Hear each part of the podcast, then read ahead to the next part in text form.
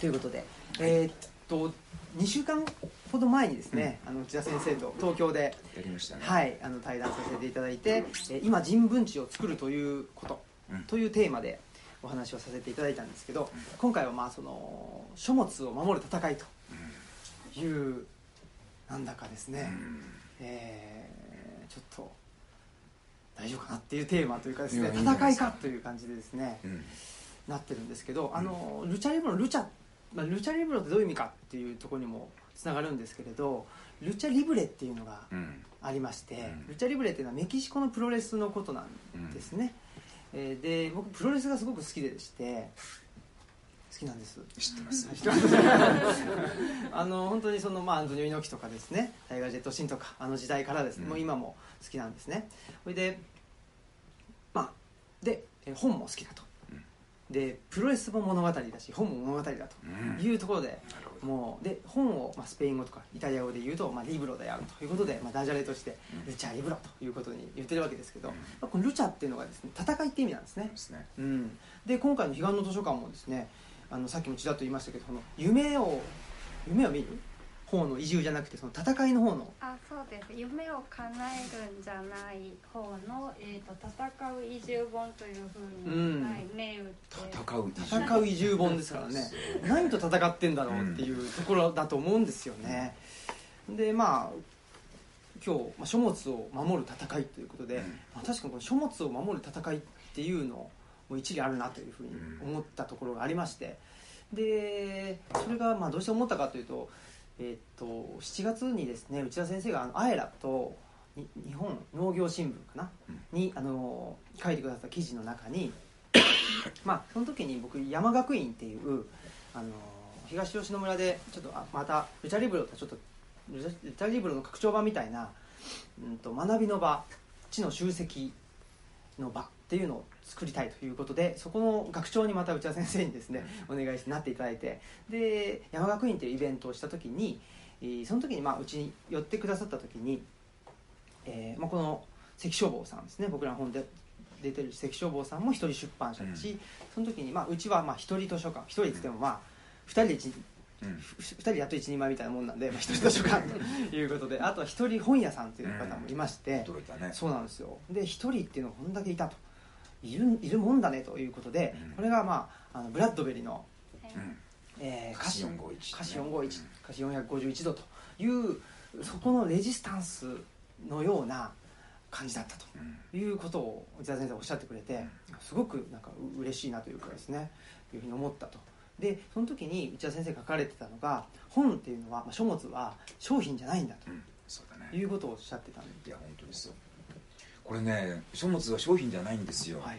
でこれねあのずっと前からね僕はあの日本文芸家協会というところに入ってるんだけども、あそこがまあ著作権の管理とかねいろいろなことをやってて、まあ、おかげでいろいろとなんか著作権についてきちんとしたことルールができたりして、まあ、あの僕は受益してはいるんだけどもただこの著作権問題とはずっと戦ってるのね。あの意見が合わないんですよ文芸家協会と。あのそのフェアユースとかに関して反対してるわけですよね。はい。あのとにかく読んだら課金するっていうのが、うん。まあそのプロの物書きとしてはですねそのただで読まれてしまっては生活が立ち行かないと、うん。で僕みたいにネット上で公開しているテクストに関してはもう全部コピーフリーで、うん。僕が書いたものを自分の名前で発表してもらって売ってもらっても構わないっていうね、うん。その著作僕あの著作権っていうのをねあもちろんあの印税いただいてますけども、はいはい。あの真似するんだとかね、うん。それ俺の真似だろうとかいうことは一切言わないんですよ、うん。あのうん。僕もこの辺からポッと持ってきたアイディアなんで、うん。そのはあええ元はクラウドのどっかにあったアイディアなんで、はい。僕のもんじゃないので、ね皆さんが好きにお使いになってください。だからうん。僕は自分でエディットしたものに関しては印税いただくけども皆さんが勝手にエディットして、ね自分の名前でお出しに僕の名前で出したら困るけどもうん。自分の名前で出すのは 全然構わないですよっていうねことをしてるんですけどもね。まあそれでずっとうまくいかなくって。でね。だそこで何が違うのかなと思ったらはい。この人たちっていうのは本を商品だと思ってらっしゃるんですよね。うん。かなりの部分が。うん。で彼らが興味があるのは本を買う人なんですよ。うん。で僕が興味があるのは本読む人なんですよね、うん。本買う人と本読む人って全く別のジャンルなんですよ、うん。で本読む人っていうのは本買う人の何十倍か何百倍かいるわけですよ、うん。圧倒的に読む人の数の方が多いわけですよ。僕らだって全員生涯の初めっていうのはいきなり本をそこにあった本を読むわけじゃないですか、だからうん。お金を一切払わずに、ね代価を払わないでそこにあったただの本を手に取って読むところから始まっていってで長い歳月を過ごした後にある時に自分のお金で自分の本を初めて買うわけでしょ。でだからねその本を買うところに行くまでの間っていうのは膨大な時間の、うん。ね、とてつもない量の無償で、ね、書物を読み続けるっていう訓練があってそこによってリテラシーっていうのを寛容してそのリリテラシーの高い読者ができると初めてその人たちは、ね、自分のお小遣いをで自分の書家に自分の欲しい本を並べていくっていうことを始めるわけであってそのこの作業の方がねずっと大事なわけですよ。うん。だから本買ってもらうことも大事かもしれないけどもでももっと大事なのは本を読んでもらうことでしょ、うん。一人でも多くの人に、ね、一冊でも一行でも一字でも多く本読んでもらうっていうことがものを書く人間としたらさ、まあねそれなんか野菜を育てる前に土がなきゃまずいじゃないのって感じですよね、土を耕す。まず土を耕すところから行ってね、うん。そこからしか始まらないわけだから、だからとにかくねあのそのなんかネット上でなんかその部分的に公開されるとね短編小説なんかだったら全部作品読まれてしまうと、うん。でそのネット上で無償で一部公開した場合はそれで本を買わなくなってしまう人がいると、うん。それは損だっていうから、うんうん。頭おかしいんじゃないのと思ってね、ほ読む人が読む人がいっぱい読んでねそう例えばねあの100ページの本のうちのね30ページ40ページ読んでさでえこんだけ読んだからもう買うのやめようっていうのってのはそれは悪いけどそれは書いた人の責任でしょ？ううんうん。90ページ読んでもさはいあとの10ページはパッと「えー!」っつってさ本屋に走ってって買うじゃない。うんうんうんそういう本を書けばいいわけでしょ？だっては一部分ね無無償で公開したぐらいのことで読まれなくなっちゃうっていうのはさ、それ書く人間としてはさそれはね非常にやっぱ技術が低いってことなわけだからさ申し訳ないけども大事なことっていうのは無償で本を読む機会っていうのを最大化していく、その中から初めて自分の本棚に自分の本を並べたいっていう人が必ず出てくるわけでさうん。それってねただで本を何百読む何百人の中から一人なんで出てくるのってさ、うん。自分で身銭を切ってうん。本を買って自分の書棚に自分が選んだ本を並べてそれが並んでいくのを見てニコニコするっていうね、これは俺の本棚だっていうさ。でこういう本を読んでる人間だと俺は世間から思われたいっていうさ、そのねこういう本を読んでる人だと世間から思われたいと思われるような本を書くっていうのがさはあ。ものを書く人間としてもさ終局の目的なわけじゃない、うん。僕の本がねあのいくら買われていってもさちょっと内田の本本棚本棚にあると恥ずかしいからって言うんでねいつも読んでるんだけどもさ人が来る時隠すとかさ。そういうのはねうん。嫌でしょ？ですね。読んでなくてもいいからさ、まあ、読んだけど。読んでなくても俺内田の本が読んでる人間と思われたいなっていうふうにして並べるぐらいの感じのね、うん。優勝の,、ね、そのど図書図書購入行為うん。をなんかこう欲望をかきたてるようなさそういうふうに、ね、なるためにはとにかくその前段階としてさただで本を読み読むっていうね長い時間がいるわけです。だからあの、はあ。うん、だってと図書館っていうのさだあのこの人たちはさ図書館にも反対なんだよね。うんうんそうですね。図書館が無料本貸し本あの図書館がその例えばある春本を買うとそれ 100, さ100人ぐらいがその本を順番に読んでいく。と、うん。それねその100人その読者が購入者が減るってことだからっていう言い方するんだけどもさ、そうはないだろうと、うんうんうんね、そんななんかねわわずかな限定した読者をみんなでさゼロサムで奪い合ってるっていうさ、うん。うんそういうイメージであの本っていうのは書くもんじゃないと思うしさ、うん。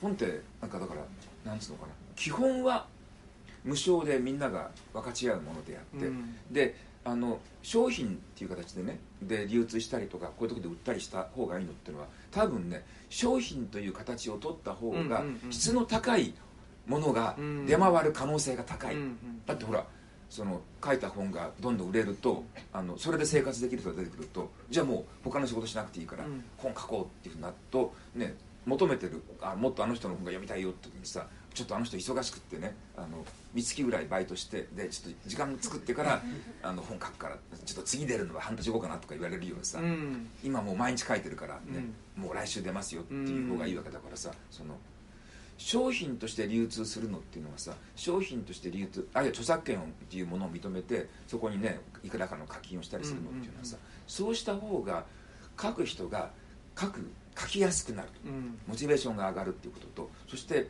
ねあのそこで作品のクオリティがうん。上がってくるっていうことがあるから、うん。仕掛けとして商品のような形にしていると、うん。でも本質は商品じゃない。うんうんこれはなんつうのかな。空気みたいなのとか空気とか土壌とかさ森とかそういうものと同じであの社会的な共通資本うんうん。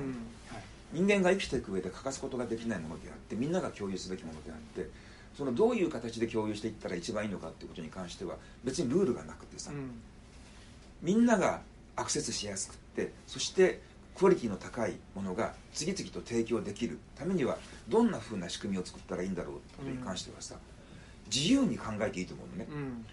だから君たちみたいにさ、ね、自分のうちを図書館にしたい。あとは図書館を開くには例えば法律のなんか規制があってね、うん。なんか地方自治体に登録してさ、うんうん。いくつかの条件を満たさないとさ図書館名乗ってはいけませんとかさ。それは余計なお世話じゃないそんなもん、うんうん何のために管理するんだよ、うん。だ君たちみたいにそれでいいわけ、うん。自宅を図書館にしたってさ図書館ですって言えばそれで済むわけであって。本屋さんだって別にねそのあの経済合理性でやったらさ書店なんて儲かるわけないわけうんだからさ、でも誰かが店に切ってもさ書物を守るっていうかね書物をずっと質のいい書物を提供し続けていってできるだけ多くのアクセス機会っていうのを提供していくっていうのってさそれはあの、ね、も森を守るとかさ海を守るとかっていうのと、空気を守るとかっていうこととね、あんまり変わんないと思うんだよね。だから特にだから書物の流通に関してはさあの経済合理性とかね市場原理ってことを語る人間っていうのはさ僕はねあの本質が分かってないとう。んうん思ううん。うん。そうですね。あの書物本がなんてまあ流通流通した方が、うんまあ、みんなに届くしっていうので商品という形態を取っていると。過小しているというか過小していると、まあ仮の姿、うんうんうん。商品っていうのは。なんだけどもあのまあ何ですかね。その、えー本が本イコール商品であるというふうに思ってしまうとあのすごくなんか話がちっちゃくなってしまうというか、なんかねあのこの本が、まあ、例えば2000円だから、まあ検本するとえー、と2000円儲からないしとかなんかそういうすごくでいその一個一個のあのなんていうんですかねあのそろばん感情になってしまうとやっぱりまあなんて言ったんですかね僕らがその僕らもねたまに言われるのがあのなんで図書館なんですかって言われるんですよね、うん。なんで本屋じゃないんですか。って言われるんですよ、うん。でそれはまあなんていうのかな図書館の方が本屋に比べて本本質的だからとか僕らは別にそういうことではどっちかというとなくて、えっとまあひ一つは詳細がないっていうその 商売できる気がしないっていうことは一つあるんですけど、やっぱりまあ図書館でひ一つのなんていうんですかね一対一関係じゃないっていうその本がその人に渡るから、えーその本の文化書物の文化が伝わった。っていうんじゃなくて、うん。やっぱりそのなんていうんですか、まあ、書物が秘めているその可能性とか情報がより多くの人たちにあの広まった方が、うん。僕らにとっては意味があるっていうとこなんですね、うん。そのその結果、まあ、図書館といういやそうといいと思う、あの多分ねあの本に関してさあのそのアーカイブ、ねみんながた貯めてきて一生懸命こうアーカイブしていってみんなが見られるようにするっていう形態は多分古代からずっとあってさ、ね。書店で多分登場したのってあのせいぜい近近世。うんうん。だったあの何千年もの間多分ずっと人間ってのはまず本は蓄積してアーカイブしておいて、で来た人は自由にそれが読めるっていうね、それが多分書物を扱う時のさ書物を社会的に共有するっていうのが一番基本で、商品として流通していくっていうのはさ商品として流通した方が本読む人がの数が増えるとか、うん。アクセシビリティが高くなるっていうようなそのねテクノロジーが整備された後の話であってさ、うんうんうん。あのだから携帯としては書店の方がずっと後だと思う、うん。まあ、あの君のようなプリミティブなね君らのようなプリミティブな人たちがさ。プリミティブな人たちってすごいですあのそう太鼓的なシステムから始めていくっていうのはさ、そうですね。だからまあ我々もその今のあの制度上の図書館を作ろうと思ってやってるわけじゃないんで、そ僕らがやってることをに一番近いその様式が図書館というものだったということなんですよね。うん。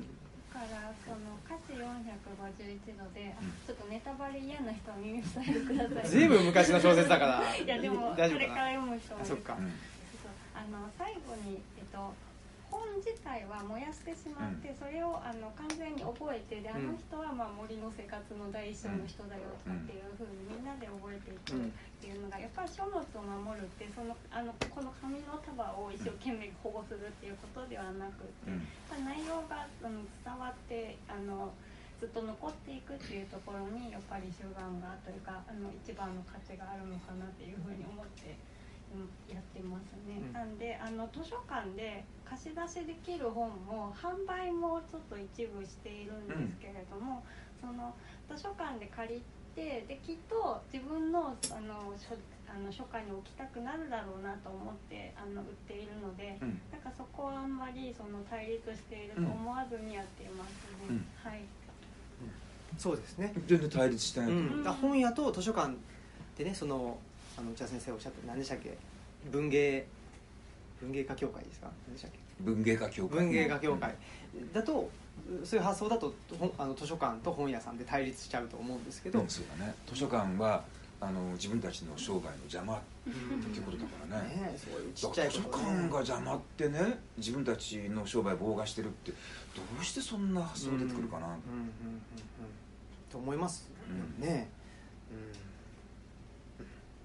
というのもあったりただそのね、えっと、一人書店の人たちねこの,、はい。この間その話聞いた時にやっぱりね、あの三重の方でさ一人で、ね、書店を開いてるはい方いらっしゃるトンガ坂文庫さんかな、うん。はい。なんか漁村あそうですそうですもうねはい。もともとそんな、その非常にあの特に文化的な環境の、ね、やや薄いところでありながらですねでもあのその人が書店を開いた動機っていうのは自分の住んでる町のどこかに書店がないとうん我慢できないとうん。耐えられない、う。ん。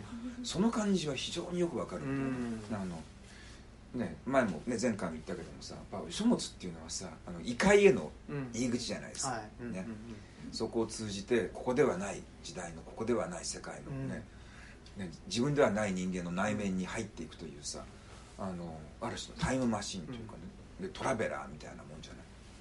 でそうそういうものがあるとさあの異界に通じる入り口が開いてるとそこからこう新鮮な空気がさうん。うん一陣の涼風が流れ込んでくるわけですよね。その一陣の涼風がないと嫌だっていう感性ってあるのよね、うんそのうんあ後のところっていうのは現世の価値観とかさみんなのそういうね市場原理とか経済合理性とかさそういうものでううま埋め尽くされてるところにさ、全く無関係なものが入ってくるわけじゃない。やっぱそれがないとね生きた心地がしないっていうね、うん。その異界のあのだからね本って僕から見るとさこれね神棚とかさ仏壇とかね、うん。十字架っていうのあとさー。機能としては変わんないわけ、うんあの異界だからさ、うん。超越的なものへの回路なだ、うんんうん。こことは違うところへの回路なわけだからさ。それが身近にいつもあってほしいっていうね、それってあのなんて言ったらあの昔ねえっと千里ニュータウンを、はい。あの阪急が開発した時があって、うん小林一三って人がやったんだけどその時に巨大な団地を作った時にあの浄土真宗のお坊さんがやってきて小林一三のとこに来て何万人も住むね団地を造成しておきながら宗教施設が一つもないじゃないかっつってうん。お寺もないし神社もないし教会もないしモスクもないし人間が住むところに霊的なセンターがないっていうことはありえないでしょうって言ってたらさすがにね小林一三が人ができてみてね「いやおっしゃる通りだ。じゃあそこに山が一個あるから。差し上げますから。あそこにお寺を作ってください」と言ったのであーそこにあの浄土真宗の方が「えそこまで言われたんだったら」でお寺を作ったというね。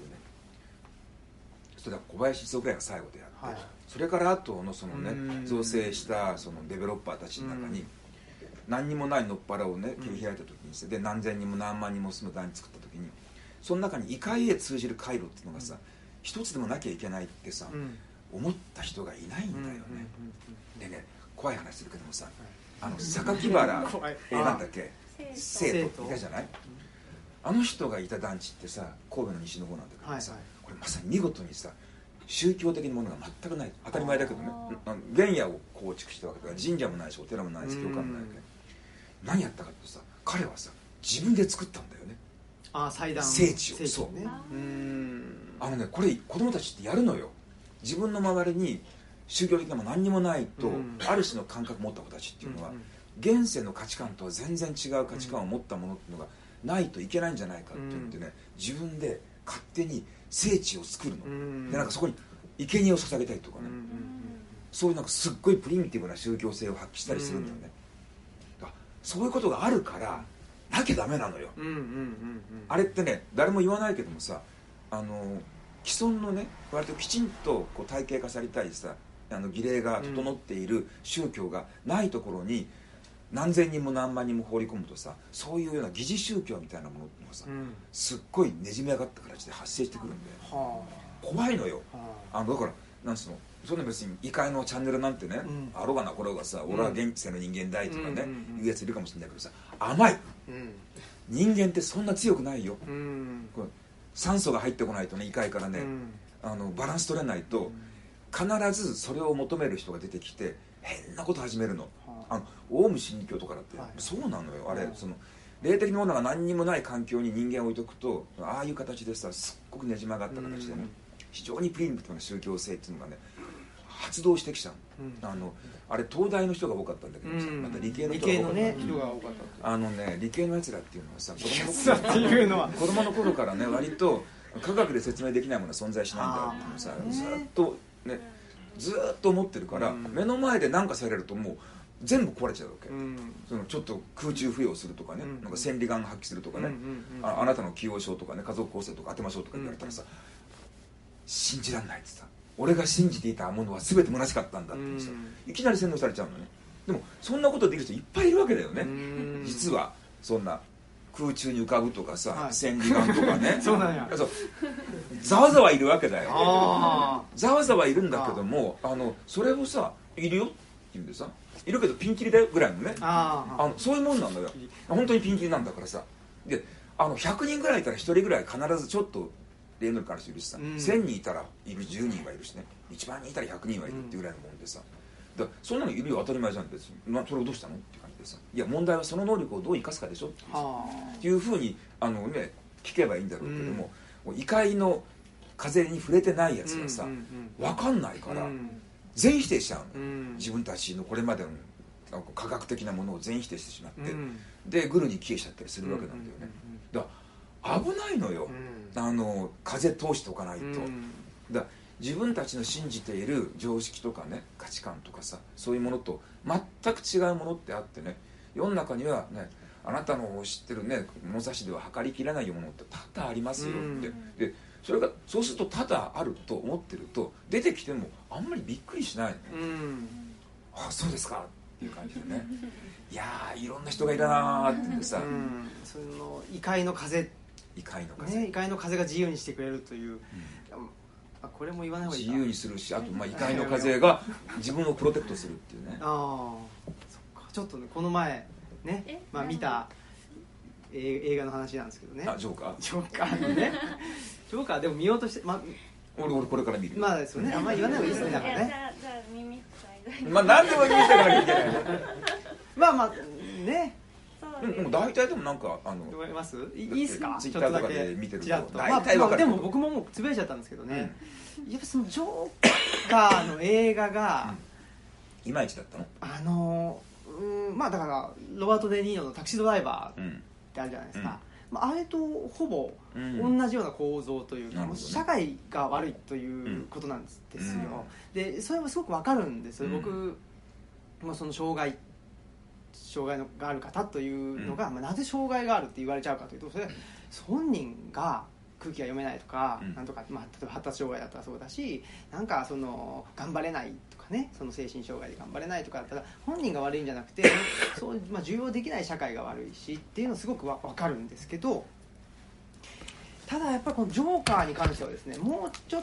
とその異界の風っていうのを異界の風っていうかなその現世ではない部分を残しておいてほしいっていうのが、うん。まあ、やっぱりあのバットマンファンだったりしてですねそうするとジョーカーってこうあってほしいっていうのは、まあ、それが先行しすぎちゃったっていうのもあるんでしょうけどもうちょっとですねジョーカーの狂気あつまり人が人間説明可能なのそうなんですよあー説明しちゃってるんですよ。全部そのこういう不遇があってこういう不遇があってこういう不遇があったから社会構築主義。そうなんです。そうなんですよ。まさに。それはよくないね。そうなんです。すいません。まあまあ、ね、ちょっと見ていただいて。私としてはだからってそんななるみたいなその飛躍が欲しかったんですうんね、そうやっぱりそれがそのジョーカーがジョーカーらしくなんでこんなジョーカーの話してるのかわからないんですけどいやほんでまあ逆に言うとあこれだったらジョーカーになるわっていううん。作品なんですよ。なるほどね。納得だと、うん。うん、でもジョーカーになる？みたいな。それだけでっていう、うん。だからそうそう飛躍がまあおっしゃると飛躍がないっていうところで、そういう意味でなんか社会の全てを説明しようとうん。してしまう、ん。このなんか病理というかですね、怖さっていうのをうん。感じただから異界の風が吹いてないっていう、ここはちょっと怖かった。ね。そういう意味で怖かった、うん。あそう。うん。そこが一番狂気を感じたというか。あね。のえっとほサイコホラーであの有名な「シャイニングね。シャイニングうん。のその続編の予告をちょうどあの続編ドクタースリープっていう 映画を今度やると「シャイニング」を全部説明していくんですよ。そうなんかやめてくれって。いう双双子の女の子とか血がブワーって出てくる。ああれ全部あれ？あれあれがのどういう話？意味がわかるという。あれを何十年後のっていうんで解説してっちゃうんですよ、えーいいよしなくて。そうなんですではっきり言って「スター・ウォーズ」もそうなんですよ今。もう全部説明しようとするじゃないですか。ああそうまあガンダムもそうだけど。説明しないでくれっていう。残しといてっていうそのあなんまあ、それが異界なのか想像力なのかその空き地ですよね。言ってみれば。そのあのアメリカ映画はさよくないね。あのマーベルコミックス系のさあれも。あれがさもうあればっかでしょ？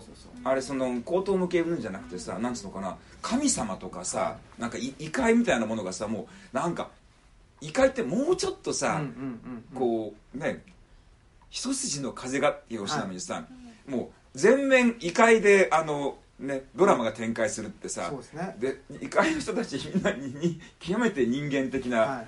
価値観がそこに持ち込まれていってさ、うん。なんかね憎悪であったり嫉妬であったりさなんかね競争心だったり、うん。何なんだよってさ、まあ。異界じゃねえじゃんこれ全然。思いますよね。でもただまあ今お話伺って思ったのは、まあ、古代ギリシャであるとうんかっていうのはものすごく人間的ですね、ごあの古代ギリシャの神々っていうのは、もしかしたらそういうですねなんかポストモダンの世界ってその古代的ななんか一種のアニミズムのようなものに戻ってるんいやあのまあ古代ギリシャの神々っていうのはやっぱしし宗教としては非常に未成熟なものであって、うんうんやっぱりそこから一神教に行くのっていうのはさ、大きなこうジャンプがあるわけじゃない、うん一神教の神っていうのはさ、ね、絶対不可知の超越神だからさ、それって超越的なものがいてそのものが我々を作っていって、うん。このさっきのねねいろんなことが起きてるけども、はい。自分たちだとなぜこういうことが起きてるかわからないけども、うん。この全てのランダムに見える出来事の背景にはうん。神の意志があるに違いないと、神の計画があるに違いないっていうふうに考えられるっていうのってさものすごい飛躍なわけだうんよね、そのギリシャの神々だと全部今起きてる出来事は全部説明してもらえるんだけども、うん。一神教の神様は説明してくれないうん。でしょ、説明してくれないんだけどもそれによって逆に一神教の神がいて世界に起きているランダムな出来事の背景にはある種の精密な秩序があるうん。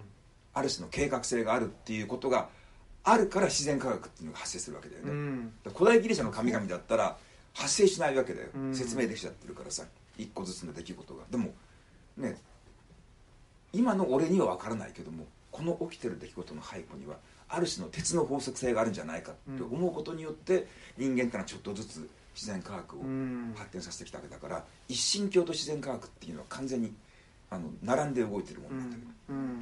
だからそれ言うとそのね全部説明しちゃうっていうのはさ、はい。宗教性もないし科学性もないってことなんだよね。まあ、ただその科学性と言っていいのかあれですけどそのまあまだジョーカーの話ですいませんね。あのまあその社会的貧困であるとか。う、ん。そのやっぱりね大元にはね結局精神疾患っていう話になっちゃうんですよ。あそうなんだそこで着地させちゃうのは、やっぱそれは障害者支援の人間としては。支援そうというかやっぱ何ですかね。そんな簡単に、うん。その世の中の不条理っぽく見えるものを、うん。障害っていうことで片付けないでくれよっていうふうにあ思いますね、それはじゃあぜひジョーカー論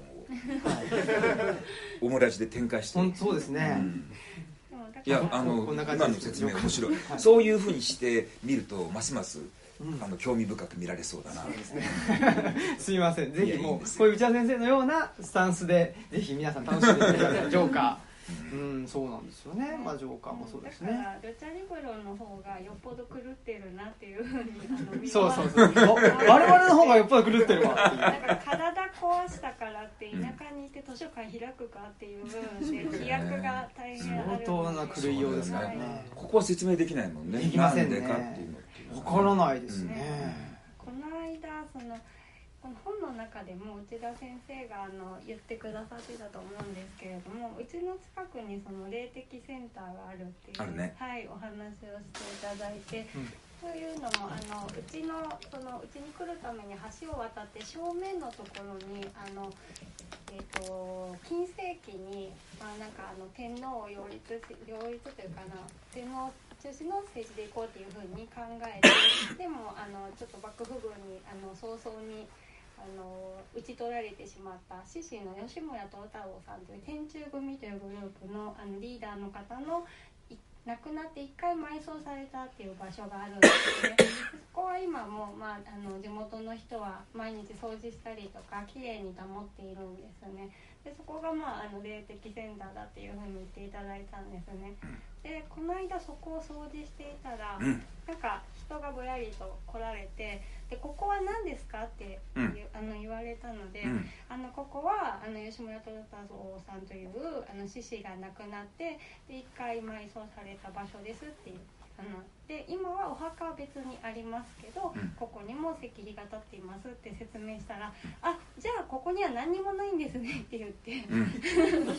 あの去っていかれたんですけど。うん。あのすごいあの何もないはずないというふうにはい、ね、だ感じたんですからもうそのやっぱりね内田先生読者の僕としてはやっぱり存在するとは別の仕方でということですよね。そうですよね。まさに。本当にそうなんですよ、うでも存在するとは別の仕方にと言いながらね、はい。痕跡は残ってるんですよ。あ存在の痕跡があの存在はしないんだけどもあのそこにねああの実物としてはないんだけどもさ何かがここにいたっていう痕跡っていうのが残る、うん。残存周期みたいなものがあってね、あのさっきの話じゃないけどもさそのいユダヤユダヤ教のカバラの神秘学だと、宇宙創造っていうのはさ神様が世界を満たしてるわけね。う、ん。でそれがね引っ込む。あスッとこう。引っ込むと空間ができる。これが世界。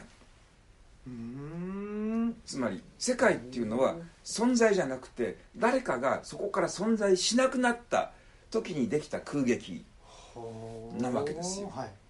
だからそこからいなくなっちゃったことによって我々はこの世に存在してるので、そそれね我々を存在せしめたものはさ存在の用語では語れないわけだよね。うんうんうんうんいないんだからさ。はい。だけどうん何かが立ち去ったことによって自分たちがここに存在することができたっていうふうに考えるとさその何かについてずっと思念を凝らしていく。どのような一体ね計画があって我々に何をさせようとしてここに空間が開けられたのかうん。何のために我々は創造されたのかっていうさそういう形でものを考え始める。で、まあ、それが一神教なんだけどもさ。だからあの何かがなくなるんだよ、うん。だ存在するとは別の仕方っていうのはさここにある。なんかものがねこう具体的な具物があるんじゃなくて何かがなくなっている。何かがない。うん。何かがない感っていうね。く空ありみたいなことですか？ぶ仏教的に言うと。それも違うんですか？いやうん。あのー仏教的にちょっと言い換えちゃうとね分かんなくなっちゃうんだけど、ああ 失礼しました。うん。そんな簡単なもんじゃない。うん、いやなあの何かがないか。うん何か何か。がない、うん、何かの不不在。欠如というか。欠如という不在というものをなんか感感じている。か感じないっていう感じのね。はあ。でそれって「え何が?」って言われてもさ「いやだからさ家だろ来るはしねえよ」っていうさ。はあだからまあ僕らがそのジョーカーを見て なんだろうって思ってしまってごめんなさいね。思ってしまったのは、やっぱその欠如感がないっていうことかもしれないですね。全て満たされている満たされてるっていう、ん。穴が全部満たされていました。ねえ。っていうことかもしれないです。だから、うん。でそのやっぱり、えー欠如感がないとそこから風が入ってこないし、うん。欠如感っていうのはやっぱりある種の超越性というのが、そうだからその、吉村ね、えー虎太郎さんのお墓ってさ、はい。結局その人っていうのはさその人がこの世に残した一番大きなあのものっていうのはさ、はい、死んだってことでしょ、うーん。ね、あるミッションがあったけどミッションを果たせずにうん。途中で挫折して命を失ったっていう。あ存在しなくなったっていうことによってこの世界に大きな刻み目をつけたって人なんだからさ、うん。その人を検証する、ね、その聖域がさ、うないっていうねその。うん。意外もないというねその欠如という形でさ、うん。そこに聖地が立ち上がってるわけでしょ、うん。すごいその天中組の,、ね、あの跡地としてはさ非常に月々しいありをしてる。うん。は何もありませんよ。でも、うん。吉村虎とまさに何もなくなっちゃったっていうことによって歴史に名前を留めてる人でしょ、うん。あれをしたこれをしたっていうさ普通だったらねしたことの功績によってうん。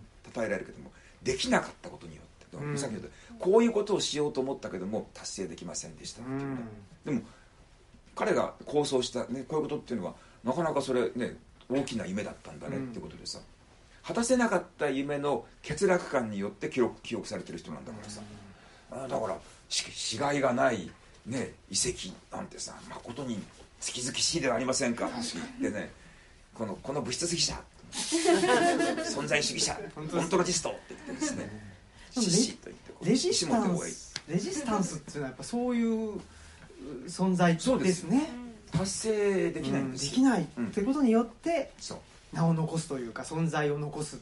達成できないぐらいのミッションを自分に課すというところがねレジスタンスのレジスタンスたるゆえんなわけですね。はあできちゃいそうなミッションを掲げてできましたと言って誇ってもしょうがないじゃないですか。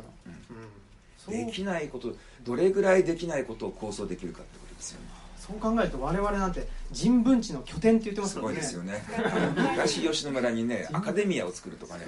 君たち本当によく次から次へとできそうもないことを思いつくね。そうですね。直感っていうか大したものだと思うよなんでしょうだねからそのねそう吉村虎太郎さん亡くなった地で開いたっていうのはね全く縁のないことで。はないと思うね。はい。ね例が導いたのでございますよ、うん、なのでまあそのルチャリブロのルチャ戦いっていうのは、うん。まあ、その書物を守るっていうのはやっぱりそういうなんていうんですかく空撃というか、うん。やっぱし書物が生み出すものというのはえーその意味によってあの満たされた何か存在によって満たされた世界にちょっと、あのー空白を作るというかその、うん。どうなんですかね。世界をでも広げるっていうとまたちょっと違うとは思うんですけどね、どういうイメージなのかなと。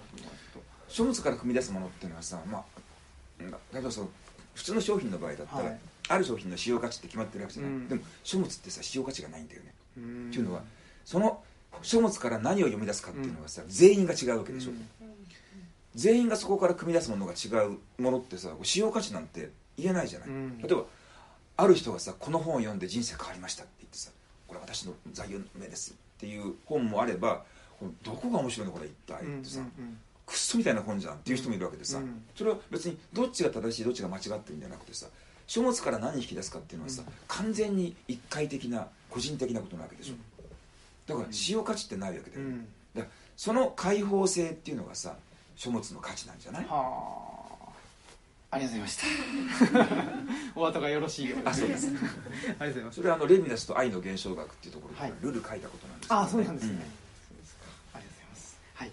あもうそろそろ時間ですか？今何時ですかね？8時です。8時。あじもうちょっとあありますね。10分ぐらいじゃあちょっと今あのお話しされた書物の解放性ということに関して、私あの昔から本の話をするのがすごく好きででなんでかあんまりよくわからなかったんですけど今お客さんがあの返してくれる時に大体顔見知りになってしまうのであのこんこうだったよとかって感想を言ってくださるんですね、で自分が読んだことある本の場合もあるし、まあ、もちろん読んだことない本を指している場合もあるのであの初めて聞く感想だったりするんですけどももうやっぱり面白いのが読んだことがあっても「えそんなこと書いてありましたっけ?」っていう、そうだね。ところをおっしゃるってあそんな風に見たこと一回もなかったですっていう、うん。そのこういろんなその自分が全然知らなかった見方とか知らなかった世界をその本当に開けてるとあの聞けるっていうことがもうあのすごくこう自由な、あのうん感覚を得られるのでだから好きなんだなっていう風に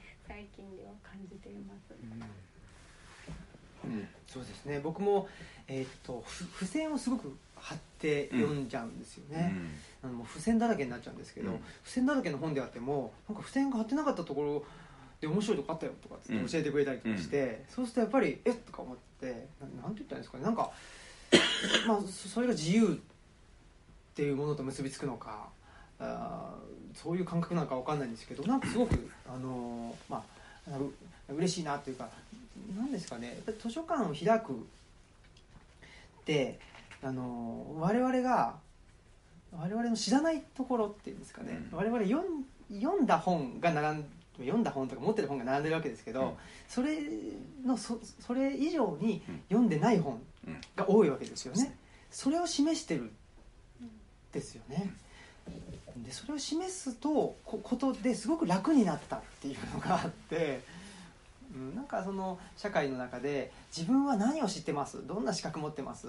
で何ができます？っていうことばっかりをあのうん。外側にインフォメーションしないといけないあの世の中な気がしていてでそれそそういう情報ですよね。自分が何ができる何をし資格持ってるどういうことがしたいってそういうなんかい一見ポジティブな情報によって その人間が形作られてる、うん。そんなような気がしててそれしんどいなっていうのがあって、っうん。ていう。あの前も言ったけどさ図書館っていうのはさ、はい。図書館の一番大事な仕事っていうのはさそこに一歩踏み込むと自分が読んでない本がこの世にこんだけあるっていうの、一生かかっても多分読まないっていう本があって自分が読むことができる本って多分世界でこれまで書かれた本のもう本当に砂粒ぐらいしか自分の知識が及ぶ範囲がないっていうことを思い知らされる経験、自分にどんだけ知識があるかってことじゃなくてどんだけ知識がないのかっていかに自分がものを知らないのかっていうね、この広い宇宙の中で本当にその片隅しか知らないっていうことを思い知るっていうのがあの図書館のね、うん。ボルフェス的図書館のあの圧倒的な空間の中でさ感じる、ね、それが一番大事だと思うね、で図書館の時にそのなんつうの？そのね、えっと、貸し出し回数が少ない本は処分するとかさ、ね。バカでないのっていうさ、うん。読まれない本に囲まれてることによって自分の無知を知るっていうのが、図書館の最も重要な教育的な意味なわけだからさ、うん。うん。うん。そこら中にある本全部ねみんな自分が読んだ本。自分が読んだ本に囲まれて何が嬉しいのか。うんうん僕の書斎ねあの随分まあもう万を超す本に囲まれているけども時々来た人が「先生すごいですね。これ全部読んだんですか?」って言うから「バカ言うんじゃないよ」って。読んだ本並べてどうするんだって。うん読んでないから並べてあるわけであってね。9割以上の本は読んでいない、うん。その読んでいない本が「読め読め読め」ってねなんで俺は読まないんだと。買っておきながらね、うん。ここに並べておいてもう10年になるぞって、いい加減に読めこの野郎っていう「すいませんすいません」って言いながら あの体ひくひくしながらね、うん。書斎の中でさこうへこへこしながらね、こうこう書物の顔を下げて そこを通りうな気がする。うん、だからそれが僕にとって書家っていうもののさ、うん。一番本質的なね僕を刺激する、うんあここに俺が知ってるのが本がある。読んだ本があるってね。俺はこれも読んだこれも読んだ。だからこんだけ知ってるなんていうことなんてうん。何の意味もないんだよ。う、ん。で前さあのね僕の大学の先生がさその本を一冊読むたんびにね、はい。あの読み終わると後ろに「アシュベ」フランス語でさ「完了」って書いてね日付を書いてそれ本棚にしまうって聞いた時にさ違うんじゃないかなと思ってね。あと君の好きな佐藤勝さんっていう人はいがさ、はいお好きですよ。あの速読の人でさあの人もすごい読んだら段ボールにこうやって次から次とこう放り込んで、えー。違うんじゃないか、そういうふうにして本読んじゃダメだよっていうね、うん。本って読んで読み終わって完了っていうんじゃなくって本は読まないのがすごいんだよっていうね。読まないでああよちょっと読んでるうちにああこんなこと全然知らなかったっていうところが読んだ甲斐であって、はい。読み終わってるうちにどんどん知恵がついてしまってあこの本読んだおかげでこんな知恵ついちゃったったらそれは読み方が間違ってるんでさ本って読めば読むほどあ全然俺は本が読めてない、ね、知識がないよっていうことにさこうどんどんどんどん自分がこう小さくなっていくのがうんうん。読書の効用なわけであってさ読書してね達成感とかね持たれちゃ困るんだよ。おー。本当に。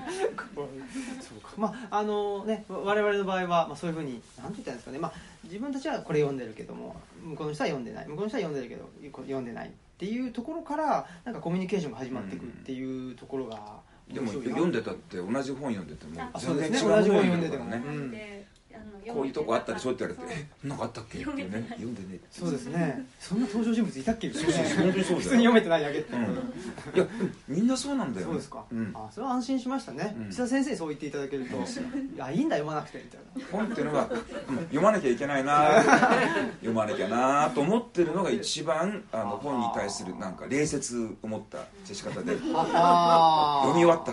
この本を征服したぜっていうのはあー勝ったとかさなんかそのね完了をうん。完読しましたとかってさうん。まあこの間やったんだけどさ「源氏物語」ね全巻監督の旅っつうのをさ途中で若菜まで行ってさはい。撮影しちゃったんだけどさもうあんまりつまんないんでさ 読み進められなくなって。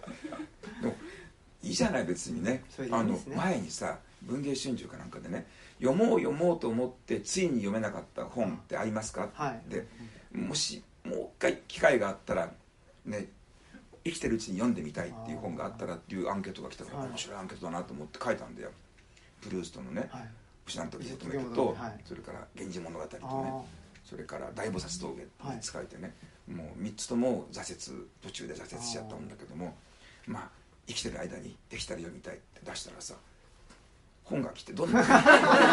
いやいや本がいやそのアンケート文芸春秋が来たんであみんなはどんな本って言ったらさ違うんだよ。あオールタイムベスト3になってんでみん。な俺と同じで読んでない本を書いたのってね5人ぐらいしかいなかった。あとのね70人ぐらいの人が、読んね、だ全部がだからアンケートを読み違えてんの。つまり自分が読んでない本っていうのをみんなの前に開示するのが嫌だったんでみんなねあともう一回読みたい。あみんなそうなの。もう一回読みたい本。残る人生。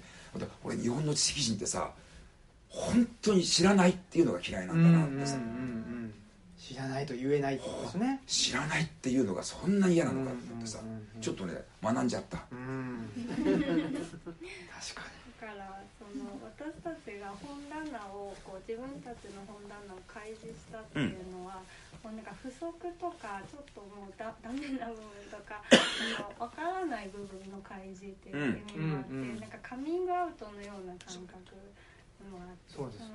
のそうです。ねまあそんなするするほどのものでないかうんもしれないけど、そうそうそう。